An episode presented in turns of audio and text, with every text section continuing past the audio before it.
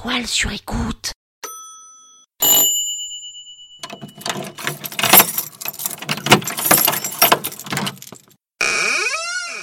Décembre. Ouvrez la podcast. C'est le 1er décembre. Cette podcast a été sponsorisée par l'Association des concombres de France. Est-ce que vous saviez que le concombre était un fruit? Eh oui, parce que toute fleur qui contient des graines, des pépins ou un noyau donne un fruit. Donc l'aubergine, la courgette, le poivron, l'avocat, le piment et même l'olive sont des fruits. Je voudrais une tapenade en dessert, s'il vous plaît.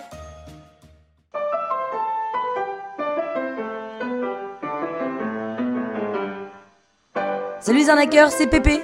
Mais bon, je préfère quand même que vous m'appeliez Pénouche. hein. En ouvrant cette première podcast du calendrier de l'arnaque, je vais vous offrir une expérience. Sans vous spoiler, je peux dire que tout est dans la tête. Et aussi un peu dans le taf. En vrai, je suis comme tout le monde, hein. parisienne, 35 ans, et il y a quelques jours, j'ai participé au Jeunes Talents du Rire 2019.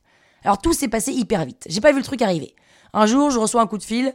Salut Pénélope, tu te souviens de moi? On s'était croisés il y a un an quand tu lançais tes podcasts. Euh, oui. Voilà, on organise la 12e édition des Jeunes Talents du Rire et on aimerait bien que tu participes. D'accord? Alors, on sait que t'es pas humoriste et tout, mais t'as la pêche et en l'occurrence, on revisite un peu le Burger Quiz. Donc, l'idée, c'est que vous êtes 6 sur scène et vous devrez imiter une fourchette, par exemple. D'accord, une fourchette. Oui, ou répondre à des quiz musicaux, essayer d'avoir de la répartie pour faire rire le public, quoi. D'accord, mimer une fourchette, ok. euh. Alors, ça se passe à Gagny, en Seine-Saint-Denis, devant 700 personnes. T'es chaude? Euh, ouais, ouais, ok, super, ouais, ouais, non, mais ok, c'est rigolo. Super, bon, bah écoute, on s'en reparle, c'est dans 3 semaines. Les jours passent et tous les midis, quand je prends une fourchette dans la main, je pense à cette imitation que je vais potentiellement devoir faire devant 700 personnes et franchement, ça me fout les jetons. Et puis, il y a 10 jours. Salut Pénélope, écoute, euh, on a changé un peu le format du concours et en fait, il y aura plus du tout de burger quiz, il y aura plus d'imitation de fourchette. Ah, mais en fait, vous serez 5 à faire un sketch de 10 minutes. Et il y a toujours 700 personnes. Euh, t'as des textes de près déjà, non? Bah non, enfin si, enfin, enfin j'ai mes podcasts, mais ça n'a rien à voir de jouer et de faire une chronique.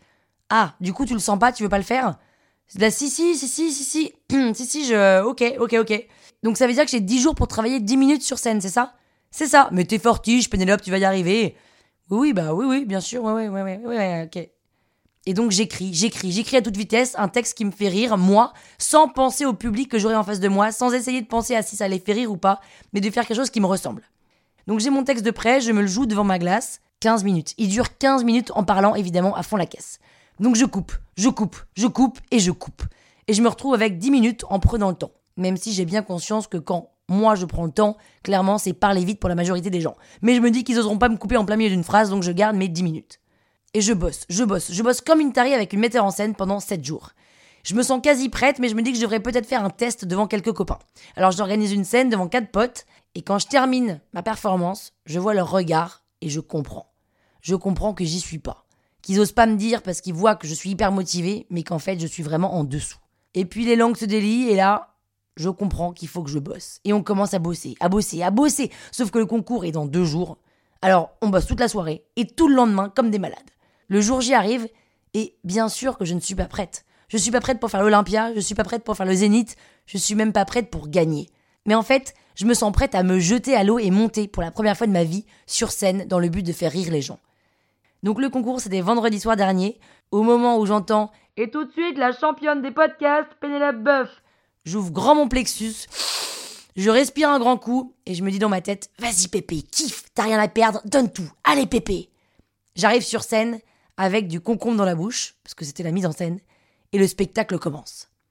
Et là, je donne tout, je kiffe, je trouve ça trop bien, mais je trouve ça trop court, c'est hyper frustrant, mais c'est bon, putain, c'est bon. Je sors de scène en étant fière. Pas tellement fière de ma prestation, parce qu'en vrai, j'ai pas tellement le temps de savoir si je suis contente de moi, mais je suis fière d'avoir osé et d'avoir fait et de m'être quelque part affranchie du regard de 700 personnes inconnues au bataillon. J'ai pas oublié mon texte, j'ai pas fait hurler de rire le public, et j'ai pas non plus gagné le concours, mais putain, j'ai kiffé.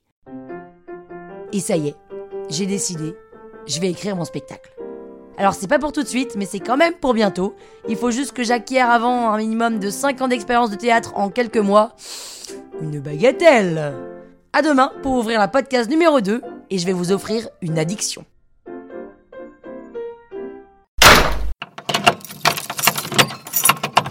La toile sur écoute.